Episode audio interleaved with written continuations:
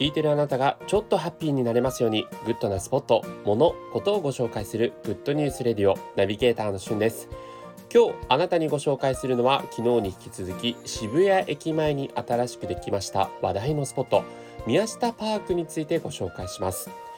1階から4階建ての施設で4階の屋上となっているところが公園になっているミヤシタパーク。1階から3階までは全28店舗の飲食店のテナントが入っています。でこのね28店舗のテナントもまあ本当によりどりみどりという感じで1階のところにはですね渋谷横丁という形で飲み屋街ができてるんですね。えー、北海道から沖縄まで全国津々浦々の料理が食べられる飲み屋が連なっている1階の渋谷横丁そして2階3階にも、えー、カフェをはじめとして様々なレストランがあります。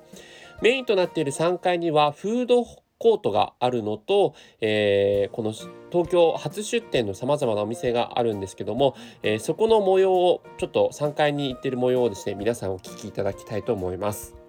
えー、続いてですね宮下パークの3階のエリアにやってきました。えこちらはですね、えー、と主にレストラン街という形で、えー、と何店舗かレストランがあるのとそして、えー、とフードホールがあります。で他にもショップはあったりするんですけども、まあ、メインは飲食店のフロアになっていますね。えー、今時刻としては、えー、2時過ぎなんですけども、まあ、ランチ時過ぎたんですがこの宮下パークのお店は、えー、各所で、えランチをですね5時とか 6時までランチメニューが楽しめるというような形で、え今お店店内いろいろ覗いてみるとまだまだお客さんがねちらほらいらっしゃるなという感じであの平日なんですけどこれ土日だとかなりどこのお店も混んでるんじゃないかなというふうに思います。えこちらもですねちょっとにぎわいがどんな感じになるのかっていうのをねしばし皆さん、え、音だけをお楽しみください。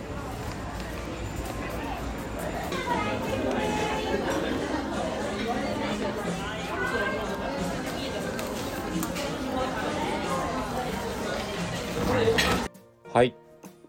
はい以上あの宮下パークのねレストラン街の模様実際の音声お聞きいただきましたけども平日のお昼時過ぎた時間帯もかなり盛り上がっていましたしちょっとね土日はかなり混み合うスポットにまだまだなるかなと思います、えー、平日の夜仕事帰りね学校帰りなどに立ち寄っていただいてもいいかなと思いますので、えー、渋谷周辺に来た時には宮下パークぜひ立ち寄ってみてください。それではまたお会いしましょう。Have a nice day!